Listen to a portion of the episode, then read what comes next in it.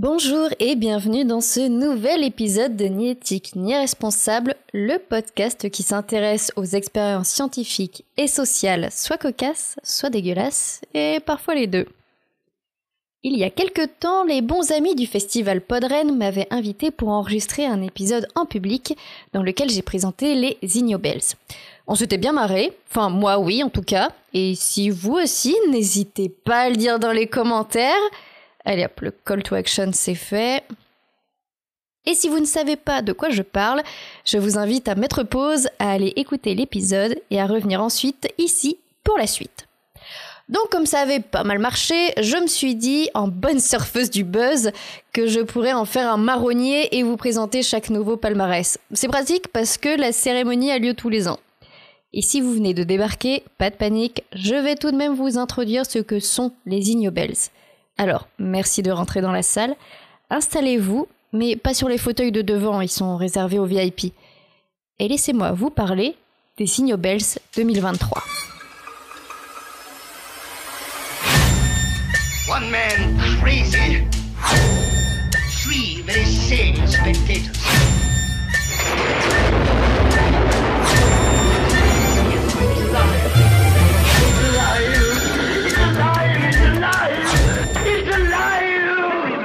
L'histoire des Ignobles remonte à 1991 lorsque Mark Abrams, éditeur du magazine scientifique Annals of Improbable Research, a eu l'idée de créer ces prix.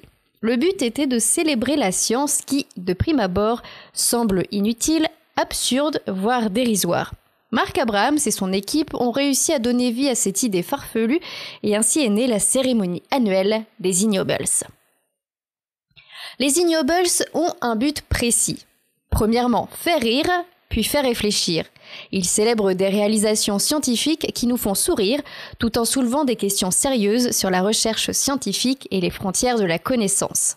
Ces prix visent à démontrer que même dans les études les plus étranges et apparemment inutiles, il y a souvent une base sérieuse de recherche. Il nous rappelle que la science est un processus d'exploration, de curiosité et de découverte, même si cela signifie parfois se plonger dans des domaines bizarres. Bon, après, on a aussi vu ici que certaines expériences scientifiques n'ont mené à rien à part faire souffrir des gens et ou des animaux, mais bon, on va pas le contredire. Si un scientifique, il sait de quoi il parle, et si vous n'êtes pas d'accord, je vous invite à aller l'écouter l'épisode sur Stanley Milgram, Oh purée, deux call to action en une page de script, on ne m'arrête plus. Au fil des ans, les Ignobles ont récompensé des études scientifiques incroyablement créatives. Par exemple, en 2004, ils ont décerné un prix à des chercheurs japonais pour leur travail sur une méthode de fabrication du fromage à partir de musique. Oui, vous avez bien entendu, de la musique. Cette étude a montré que le son peut influencer le goût du fromage. Euh, par contre, elle ne parle pas de l'odeur d'héros. Hmm, je vais leur soumettre l'idée. En 2010, les Ignobels sont attribués un prix à des scientifiques qui ont étudié pourquoi les piétons ne collident pas les uns avec les autres lorsqu'ils marchent. Une recherche sérieuse sur un sujet quotidien, mais abordée de manière humoristique. Et ça aussi, on en a parlé à Podren. Oh putain, mais trois call to action, c'est la folie en 2012, un prix a été remis à des chercheurs qui ont exploré les avantages médicaux potentiels de la manipulation de la vessie d'un crocodile. Une découverte intrigante qui nous rappelle que la science est souvent pleine de surprises et de pistes. Alors préparez-vous à rire et à réfléchir alors que nous plongeons dans l'univers étonnant des Inobels édition 2023. Restez à l'écoute pour découvrir les dernières découvertes scientifiques, qu'elles soient cocasses, Dégueulasse ou les deux à la fois. Nous espérons que cette cérémonie peu orthodoxe vous divertira autant qu'elle vous instruira. Cette année, la cérémonie s'est déroulée en ligne le 14 septembre. Si vous voulez regarder cet événement, vous pouvez car le replay est disponible gratuitement sur Internet. Les lauréats se retrouveront en personne le 11 novembre pour probablement se faire un bon gueuleton en s'échangeant des astuces sur les Arlène meilleures en promo. J'en sais rien, j'ai jamais fait de bouffe avec les scientifiques. Dans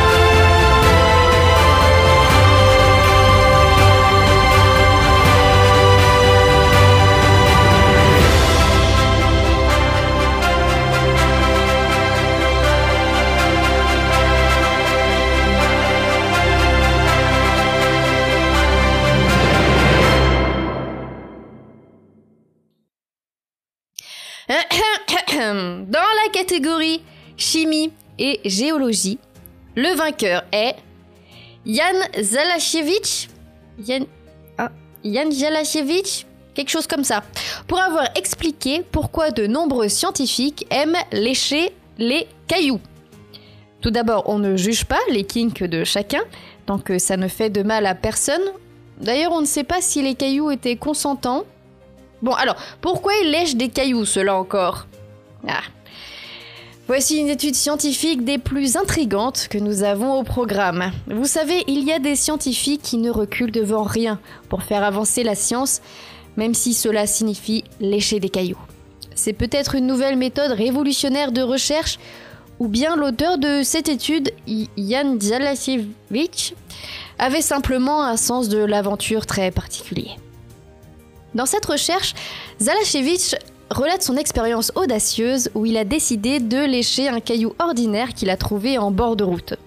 Maintenant, je sais pas vous, mais je pense pas que beaucoup d'entre nous aient déjà eu l'envie soudaine de lécher un caillou qui traîne. Surtout s'il y a 90% de chances qu'un chien ait pissé dessus. Mais Zalachevitch l'a fait, et il a fait une découverte incroyable. Il a découvert que ce caillou en apparence banal renfermait un trésor. Des numulites foraminifères incroyablement bien préservés en trois dimensions.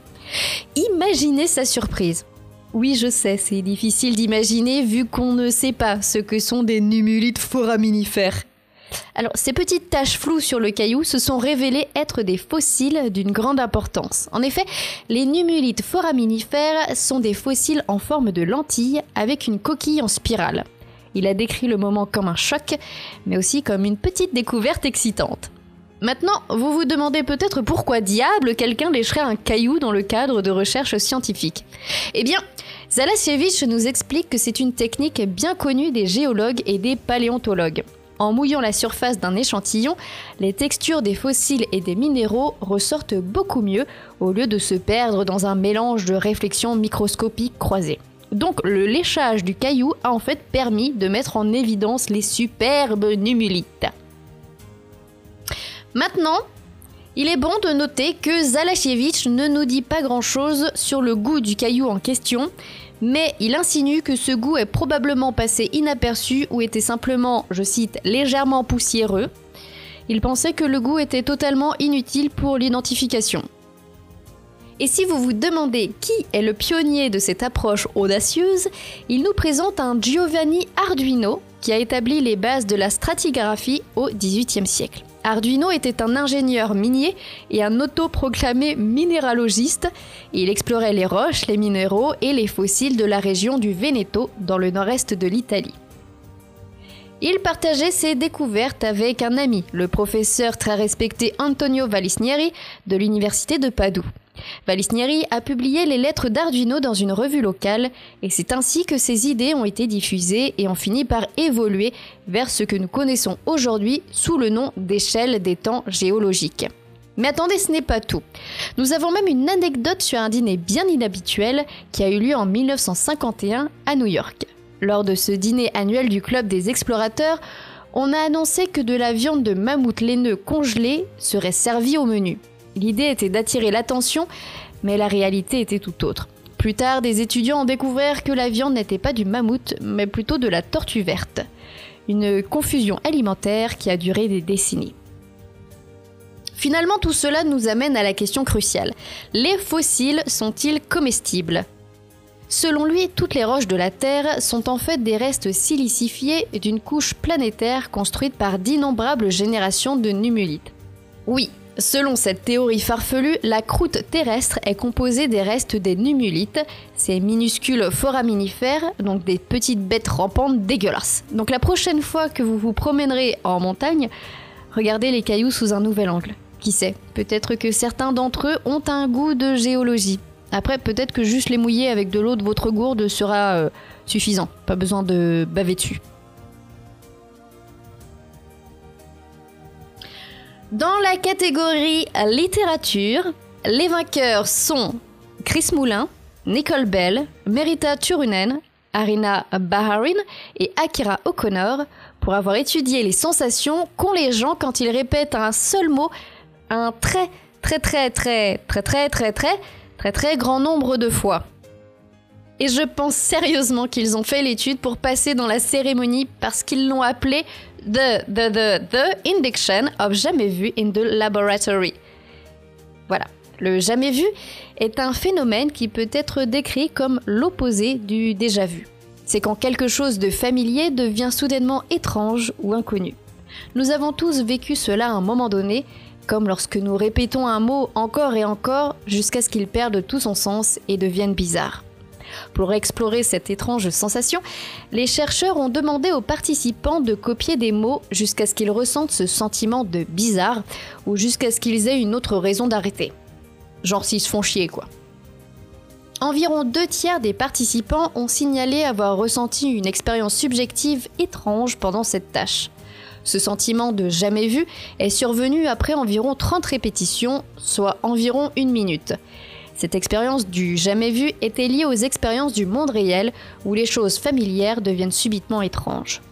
Les participants ont décrit ce sentiment de jamais vu de manière différente, notamment en disant que l'orthographe des mots leur paraissait inhabituelle, que le sens des mots disparaissait ou que les mots semblaient soudainement étranges et irréels. Les chercheurs ont également découvert une corrélation intéressante entre le déjà vu et le jamais vu. En d'autres termes, les personnes qui ont souvent des expériences de déjà vu ont également tendance à vivre plus fréquemment des moments de jamais vu. Pour mieux comprendre le jamais vu, les chercheurs ont examiné un phénomène appelé cessation sémantique. C'est un processus cognitif par lequel le sens d'un mot ou d'une idée se perd après une exposition répétée. Vous pourriez penser à ça comme la perte de sens d'un mot familier lorsque vous le répétez encore et encore. Une question clé soulevée par cette étude est de savoir si l'expérience de laboratoire du jamais vu reflète véritablement ce que nous vivons dans la vie de tous les jours. En laboratoire, il est relativement facile de provoquer le jamais vu par des tâches de répétition. Mais ça ne se produit que rarement dans la vie réelle. Ça soulève la question de savoir si les gens signalent le jamais vu simplement parce qu'on leur pose la question et si l'expérience en laboratoire capture vraiment la complexité du jamais vu tel qu'il se produit dans la vie quotidienne. En fin de compte, le jamais vu reste un mystère intrigant, tout comme le déjà vu. Les chercheurs continuent à explorer ces expériences subjectives énigmatiques pour mieux comprendre comment notre mémoire et notre cognition interagissent pour créer ces moments étonnants. Dans la catégorie ingénierie mécanique, les vainqueurs sont Tefai Yap, Jian Liu, Anupra Japan, Trevor Shimokushu et Daniel Preston pour ranimer des araignées mortes de sorte à les utiliser comme outils mécaniques de saisie Quoi? Ah, les scientifiques. Ils ont toujours un tour dans leur manche. Cette fois, nous plongeons dans le domaine fascinant de la nécrobotique. Ça sonne un peu comme la rencontre improbable entre Marie Shelley et Iron Man. Dans cette étude, l'équipe a ressuscité, pour ainsi dire, des araignées pour les utiliser comme des outils mécaniques de saisie. Pourquoi? Eh bien, pourquoi pas? L'idée est simple. Au lieu de se creuser la tête pour inventer de nouveaux matériaux et de nouveaux actuateurs, c'est-à-dire un dispositif qui permet de réguler le débit et la pression d'un fluide, ils ont décidé de donner une seconde vie à des araignées mortes. C'est ce qu'ils appellent la nécrobotique, un tout nouveau champ de recherche qui explore l'utilisation de matériaux biotiques issus d'organismes vivants dans la robotique. Imaginez ça, un jour vous vous promenez dans la nature, vous trouvez une araignée morte et hop, vous en faites un petit robot attrapeur. Bob l'araignée, le nouveau héros de votre maison. Il se trouve qu'il s'avère être un excellent grippeur pour attraper des objets. Pas mal pour un arachnide qui n'a même pas besoin d'électricité. Et ne croyez pas que les scientifiques se contentent de coller des rouages et des tuyaux aux araignées. Non, non, non. Ils ont plongé dans le royaume fascinant de l'hydraulique arachnéenne. Vous voyez, les araignées ne se servent pas de muscles opposés pour bouger leurs pattes. Elles utilisent la pression hydraulique. Quand elles meurent, la pression n'est plus contrôlée et hop, leurs jambes se replient. C'est comme avoir un bras de robot instantané prêt à saisir ce que vous voulez. Mais n'allez pas penser que les nécroboticiens sont des amateurs. Ils ont fait des tests sérieux. Leur nécrobot attrapeur peut soulever des objets pesant jusqu'à 130% de son propre poids. C'est probablement plus fort que la plupart d'entre nous et plus fort que moi définitivement. Et ce n'est pas tout. Il se fond dans son environnement grâce à cette texture d'araignée et il est biodégradable. Vous n'avez pas à vous soucier de contribuer aux décharges de déchets technologiques. Quand Bob l'araignée a fini son travail, il disparaît naturellement. La poussière retourne à la poussière. Je suppose que la prochaine étape est de créer des robots nécromanciens. Imaginez des créatures mécaniques faites de matériaux biodégradables contrôlées par des araignées mortes. Non, attendez, peut-être on va un peu trop loin là. Pour l'instant, contentons-nous du nécrobotisme et voyons où cette étrange aventure nous mène. Qui aurait pensé que les araignées mortes pourraient être les héros d'une nouvelle révolution technologique? Pas moi en tout cas, parce que c'est putain de flippant en fait. Dans la catégorie santé publique, le vainqueur est Sunmin Park pour avoir inventé les toilettes de Stanford, un appareil qui utilise un grand nombre de technologies dont une bandelette pour l'analyse des urines, un système de vision assisté par ordinateur pour analyser les excréments, un capteur de l'image du fessier couplé avec une caméra d'identification et un relais de télécommunication permettant de monitorer et d'analyser rapidement les substances sécrétées par les humains. What the fuck? Je vais vous présenter une invention révolutionnaire qui pourrait bien changer la manière dont nous surveillons notre santé. Rien que ça, oui. Alors préparez-vous pour une histoire digne d'un scénario de science-fiction. Imaginez un toilette. Non pas un chiotte ordinaire, mais un toilette intelligent. Oui, oui, un toilette qui fait bien plus que simplement évacuer vous savez quoi. Conçue par le génie de la santé publique Sunmin Park, cette toilette high-tech est une merveille d'ingénierie médicale. Alors, que fait exactement cette toilette intelligente? Eh bien, accrochez-vous car la réponse est aussi étonnante que déconcertante. Elle analyse vos excréments. Oui, bon, ça on le savait. Cette toilette est équipée de capteurs sophistiqués et d'un logiciel intelligent pour surveiller ce que vous laissez derrière vous, on va dire. Elle commence par analyser votre urine à l'aide de bandes colorimétriques standards puis elle mesure le débit et le volume de l'urine à l'aide d'une caméra de vision par ordinateur. Pour couronner le tout, elle classe même vos selles en fonction de l'échelle de Bristol grâce à une technologie d'apprentissage profond. Vous pensiez que vous étiez le seul à vous soucier de la forme de vos selles? Eh bien oui, vous l'êtes. Mais ce WC vous donne une réponse précise, comparable à celle d'un professionnel de la santé. Alors, fini les devinettes sur la qualité de vos excréments, ce chiotte répondra à vos questions. Mais ce n'est pas tout. Chaque utilisateur est identifié par ses empreintes digitales et les caractéristiques distinctives de leur anoderme. Je vous laisse faire des recherches sur cette partie du corps. Les données sont ensuite stockées en toute sécurité sur un serveur cloud crypté. La confidentialité est au cœur de cette technologie étonnante. Vous vous demandez peut-être pourquoi diable un toilette aurait besoin de toutes ces capacités de surveillance? Eh bien cela pourrait révolutionner la médecine de précision. Au lieu de se concentrer sur le traitement des maladies, cette approche de santé de précision se penche sur la prévention et la détection précoce des maladies. Un peu comme les contrôles continus effectués sur les moteurs d'avion pour éviter les pannes. Cette toilette intelligente vise à surveiller notre corps en permanence de manière non invasive. Cependant, il faut admettre qu'il y a encore quelques obstacles à surmonter. Les tests médicaux classiques, tels que les analyses d'urine et de sel, ne sont pas encore tout à fait à la portée de cette technologie. En outre, la question de la vie privée se pose, car personne ne veut que ses habitudes de chiottes soient analysées et stockées sans leur consentement. Mais il faut rendre hommage à l'audace de cette idée. Dans la catégorie communication, les vainqueurs sont Maria José Torres Prioris, Diana López Barroso, Estela Camara, Sol Fittipaldi, Lucas Cedeño, Augustin Ibáñez, Marcelo Berthier et Adolfo Garcia pour avoir étudié les activités mentales de personnes expertes pour parler à l'envers. Plongeons dans le domaine méconnu de l'expertise en paroles inversées ou la capacité de produire des phrases en inversant l'ordre des phonèmes tout en préservant leur identité. Eh bien, parlons d'abord de nos sujets d'étude. Ils ont examiné les activités mentales de personnes expertes dans la parole inversée, ce qui, soyons honnêtes, est un talent assez unique. Imaginez entrer chez un barbier local à la Laguna, en Espagne, et entendre quelqu'un dire Nasbo et Chesno pour vous dire bonsoir. Vous seriez confus, n'est-ce pas? Mais avec le temps, vous comprendriez que cette phrase est une inversion de Buenas noches, donc bonsoir, et que cette manière particulière de parler est assez répandue dans cette ville.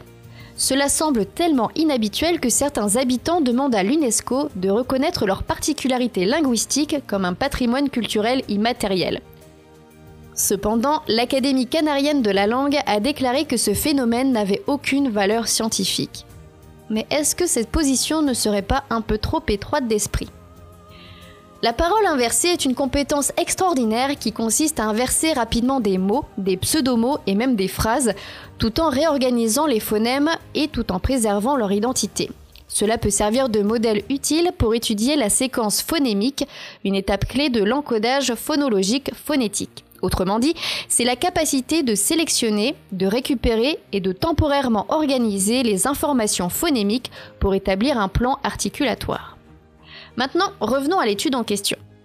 Ils ont utilisé diverses méthodes pour examiner les deux experts en parole inversée, y compris des évaluations comportementales, des mesures d'imagerie cérébrale et des tests de connectivité fonctionnelle au repos. En comparaison avec les témoins, ces deux experts en parole inversée ont montré des avantages comportementaux pour inverser des mots et des phrases de différentes complexités. Ces avantages étaient accompagnés de changements dans la structure cérébrale, la connectivité cérébrale et d'autres mécanismes de traitement linguistique. Les résultats suggèrent que l'expertise en parole inversée repose sur des adaptations structurales et fonctionnelles dans le cerveau, impliquant à la fois des régions du flux dorsal et du flux ventral du traitement du langage. En d'autres termes, ces experts utilisent une grande partie de leur cerveau pour parler à l'envers. Cependant, ce qui est vraiment intéressant, c'est que les deux experts ont montré des schémas cérébraux différents, ce qui suggère que l'expertise en parole inversée peut s'exprimer de différentes manières, tout comme les accents peuvent varier d'une région à une autre. Donc la prochaine fois que vous entendrez quelqu'un parler à l'envers, n'oubliez pas que derrière cet acte étrange se cachent des processus cérébraux incroyablement complexes. Et qui sait, peut-être que l'UNESCO finira par reconnaître cette pratique unique comme un trésor culturel à préserver. Dans la catégorie médecine, les vainqueurs sont Christine Pham, Bobak Edayati, Kiana Hachemi, Ilya Kiuska, Tiana Mamagani, Margit Juas, Jamie Wickenheiser et Natasha Messinkowska pour avoir utilisé des cadavres afin de déterminer s'il y a le même nombre de poils dans les deux narines d'une personne. Ah, la science, toujours prête à se plonger dans les endroits les plus inattendus, ou devrais-je dire les plus narines tendues Ah Vous savez, ce sont ces moments où vous vous demandez si les scientifiques n'ont pas un peu trop de temps libre. Aujourd'hui, nous allons plonger profondément dans la folie scientifique car il est temps de discuter de la médaille d'or en matière d'étrangeté anatomique, les poils de nez des cadavres. Oui, oui, les poils de nez des cadavres. Imaginez-vous un instant dans le laboratoire d'un dermatologue. Vous êtes tout excité car aujourd'hui, c'est votre chance de briller. Non pas en vous débarrassant de cette vilaine acné, non, non, vous allez vous pencher sur les poils de nez. Voilà un sujet passionnant. Pourtant, c'est précisément ce à quoi ont consacré leur temps des chercheurs de l'Université de Californie à Irvine. Ils se sont dit, vous savez quoi? On devrait vraiment enquêter sur les poils de nez des cadavres. C'est une idée brillante. Oui, oui, vraiment une idée digne des plus grands esprits scientifiques de notre époque. Peut-être qu'ils avaient épuisé tous les autres sujets de recherche passionnants comme les trous noirs ou la recherche de la vie sur Mars. Qui peut dire? Mais la question demeure. Pourquoi les poils de nez. Eh bien, il s'avère que les patients atteints de pelade, cette maladie auto-immune qui vous fait perdre vos cheveux, perdent également leurs poils de nez. Et bien sûr, vous ne pouvez pas simplement demander à des personnes vivantes de vous laisser fouiller dans leur nez. Alors pourquoi ne pas étudier les poils de nez des personnes qui ont donné leur corps à la science? Une idée évidente, n'est-ce pas? Donc, après avoir passé un certain temps à enquêter sur ces poils nasaux post-mortem, nos chercheurs ont fait une découverte spectaculaire. Ou pas. Ils ont déterminé qu'il y avait à peu près le même nombre de poils dans chaque narine d'un cadavre. Pouvez-vous sentir l'excitation dans l'air? Non? Moi non plus. Et non, cela n'a rien à voir avec le fait que vous ayez eu un rhume ou que vous ayez éternué un peu trop fort d'un côté. Mais les surprises ne s'arrêtent pas là. Nos chercheurs ont également noté que les patients atteints de certains types de cancers avaient moins de poils au nez. C'est peut-être le moment où vous vous dites Attendez, pourquoi étudier les poils de nez des morts nous aiderait à comprendre le cancer? Eh bien, en réalité, ils ont émis l'hypothèse que la chimiothérapie, qui attaque les follicules pileux, pouvait aussi entraîner la perte des poils de nez. C'est une découverte bien plus logique que de compter les poils de nez des cadavres, n'est-ce pas? Et comme si cela ne suffisait pas, nos intrépides chercheurs ont également examiné la longueur des poils dans différentes parties du nez. Pourquoi? Eh bien, ils ont évoqué l'idée que les poils antérieurs du nez pourraient jouer un rôle dans la protection contre certains agents présents dans l'air. Vous savez, protéger nos narines des envahisseurs microscopiques. Peut-être qu'ils sont sur quelque chose, mais ça semble un peu quand même capillotracté, non? Maintenant, nos chercheurs se tournent vers l'avenir avec un enthousiasme inébranlable. Ils veulent étudier les poils de nez d'êtres vivants. Ils vont contacter des ORL pour les aider à réaliser des examens détaillés et non invasifs des poils de nez.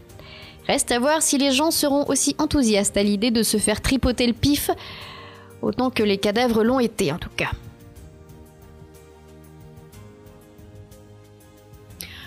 Dans la catégorie nutrition, les vainqueurs sont Omei Miyashita et Hiromi Nakamura pour leurs expériences destinées à déterminer comment les baguettes électriques et les pailles peuvent changer le goût de la nourriture. Imaginez un monde où vos papilles gustatives sont secouées, où le simple fait de toucher un aliment avec des baguettes électriques peut transformer une expérience de dégustation banale en un festin d'électrons. Oui, chers auditeurs, c'est bien ce que les brillants chercheurs japonais ont réussi à accomplir. L'idée ici était de mettre un peu de zinc dans nos papilles en utilisant des charges électriques.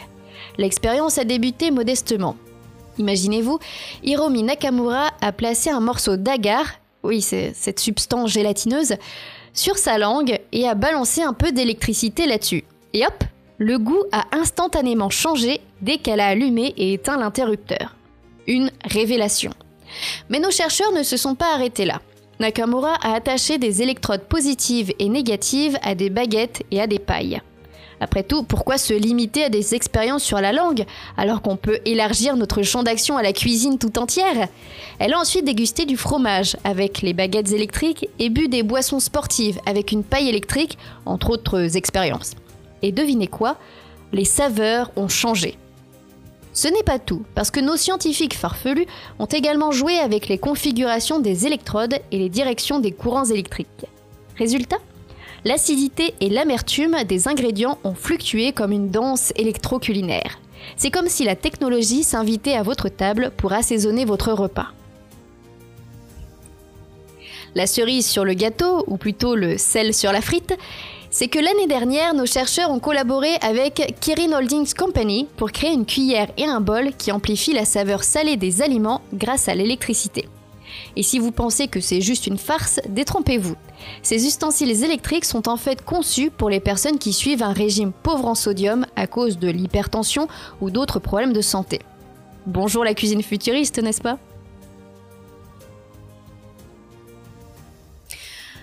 Dans la catégorie éducation, les vainqueurs sont Cathy Tam, Siane Poon, Victoria Hui, Winston von Tilburg, Christy Wong, Vivian Kwong, Jiji Yuan et Christian Chan pour avoir étudié méthodiquement l'ennui chez les enseignants et les élèves. Ah, l'ennui. Cette vieille connaissance qui nous frappe de son barbant bâton à tout moment, surtout en cours. Et ces brillants chercheurs se sont penchés sur la question ils ont prouvé une chose que nous savons tous, l'anticipation de l'ennui ne fait que l'aggraver. Donc imaginez que vous soyez assis dans une salle de classe. Vous avez un cours qui s'annonce potentiellement soporifique et vous vous dites celui-ci va être ennuyeux à mourir. Eh bien selon ces chercheurs, si vous avez cette pensée, vous avez déjà un pied dans l'ennui.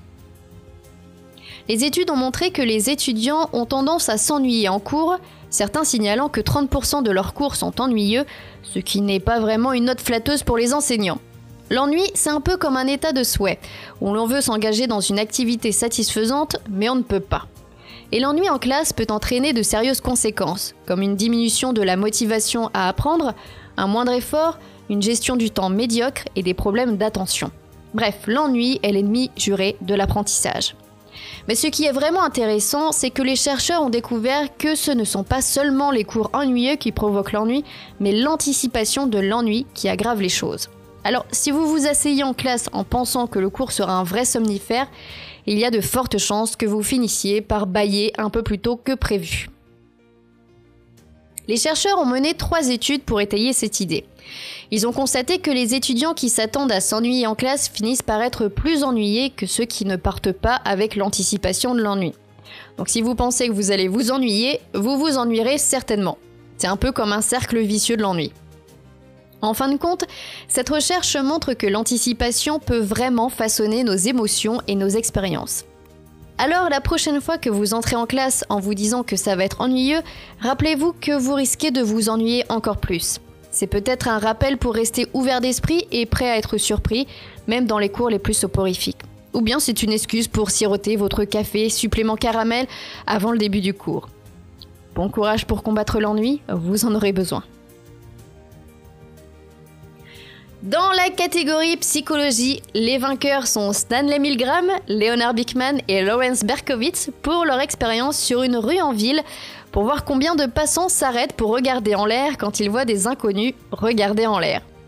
Putain, ce bon vieux Stanley Milgram est de retour Ma rockstar des scientifiques Ah bah je suis joyeuse, tiens ah, L'étude sur le pouvoir d'attraction des foules de différentes tailles. vous savez, cette étude révolutionnaire qui a probablement éclairé le monde sur la manière dont les gens réagissent lorsqu'ils voient une foule regarder en l'air, parce que vous savez, c'est une question brûlante qui obsède l'humanité depuis des lustres. Stanley Milgram, Leonard Bickman et Lawrence Berkowitz ont plongé tête la première dans ce mystère de la psychologie humaine. L'idée de base était simple. Mettons un groupe de personnes dans une rue achalandée, faites-les regarder en l'air comme si quelque chose de très intéressant s'y passait, puis voyons combien de passants s'arrêtent pour voir ce qui se passe. C'est de la vraie science, non? Alors devinez quoi? Plus la foule est grande, plus elle attire de spectateurs. C'est comme si les gens se disaient Hey, il doit se passer quelque chose de super là-haut, tout le monde regarde Et voilà, le pouvoir de la foule est né. Pendant cette étude extrêmement cruciale, les chercheurs ont découvert que si une seule personne regarde en l'air, environ 4% des passants s'arrêtent pour voir ce qui se passe. Cependant, si une foule de 15 personnes regarde en l'air, eh bien, accrochez-vous, car 40% des passants s'arrêtent pour rejoindre la fête de l'observation aérienne. Mais ce n'est pas tout. Même ceux qui ne s'arrêtent pas peuvent être touchés par le virus de l'observation aérienne. Oui, même sans faire une pause dans leur marche effrénée, 86% des passants tourneront leur regard dans la même direction que la foule. C'est comme si le simple fait de voir un groupe de personnes regarder en l'air exerçait une force magnétique sur leur cou. Maintenant, ce n'est pas seulement la taille de la foule qui compte. La nature de la scène à laquelle la foule regarde joue également un rôle. Si c'est quelque chose de vraiment captivant, comme un acrobate sur le rebord d'un immeuble, la foule peut devenir encore plus grande. Parce que, soyons honnêtes, qui peut résister à un acrobate dans la rue? Alors voilà, une étude qui a répondu à la question que personne ne se posait, comment les gens réagissent-ils lorsqu'ils voient une foule regarder en l'air? Eh bien maintenant vous le savez, et ça pourrait bien être la clé pour devenir la star de la rue. Il vous suffit de rassembler un groupe d'amis, de les faire regarder en l'air et d'attendre que la magie opère. Ou bien sûr, vous pourriez simplement essayer d'être acrobate, ça fonctionne aussi. Dans la catégorie physique, les vainqueurs sont Bieto Fernandez Castro, Marianne Peña, Enrique Noguera, Miguel Rigolto, Esperanza Brullón, Antonio Comesiana, Damien Bouffard, Alberto Senabera Gabarato et Beatrice Mourinho Cabalido pour avoir mesuré dans quelle mesure le mélange de l'eau des océans est affecté par l'activité sexuelle des anchois. Oh putain. Nous nous plongeons dans une étude qui va au cœur de l'océan pour révéler le mystère de la passion sous-marine des anchois. Alors imaginez-vous, euh, des chercheurs ont décidé de plonger dans les profondeurs de l'océan pour découvrir si l'activité sexuelle des anchois pouvait affecter le mélange de l'eau dans les océans. Ouais, on va parler de poissons qui brassent l'eau autant que nos machines à laver à la maison. Ok. La première chose qui nous vient à l'esprit, bien évidemment, c'est pourquoi? Pourquoi quelqu'un s'est-il dit Eh bien, je me demande comment les anchois font leur petite danse sous-marine et si ça fait bouger l'eau autant qu'une tempête Peut-être que ce chercheur était juste très, très, très passionné par la vie sexuelle des poissons. Je sais pas. Mais allons dans les détails. L'étude nous dit que malgré les avancées dans la compréhension des processus géophysiques responsables de ce mélange, la nature et l'importance du biomixing, c'est-à-dire le mélange causé par la vie marine, restent controversées. En d'autres termes, les scientifiques se demandent encore si les créatures marines brassent l'eau autant que les forces géophysiques de l'océan. L'une des grandes incertitudes de cette étude concerne l'efficacité de ce biomixing, c'est-à-dire combien d'énergie des mouvements des poissons est réellement utilisée pour mélanger l'eau de l'océan. Les quelques observations in situ disponibles suggèrent que c'est beaucoup moins efficace que les turbulences géophysiques. Mais voilà où ça devient vraiment drôle. Ces chercheurs ont décidé de passer 14 jours à mesurer la turbulence à l'échelle du centimètre dans une zone d'upwelling côtière. Et devinez ce qu'ils ont trouvé Eh bien, les anchois, en se réunissant pour fricoter, provoquent des turbulences 10 à 100 fois plus intenses que d'habitude. La mer en ébullition. Les chercheurs ont constaté que le mélange turbulent est revigoré en même temps que la dissipation et qu'il se produit avec une efficacité comparable à celle des turbulences géophysiques.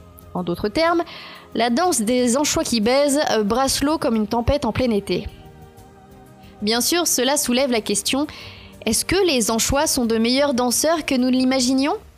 Peut-être qu'ils ont un petit côté John Travolta sous la mer? Mais c'est pas tout. Cette étude suggère que le biomixing peut être un agent de mélange très efficace et remet en question son impact sur les régions productives de l'océan supérieur.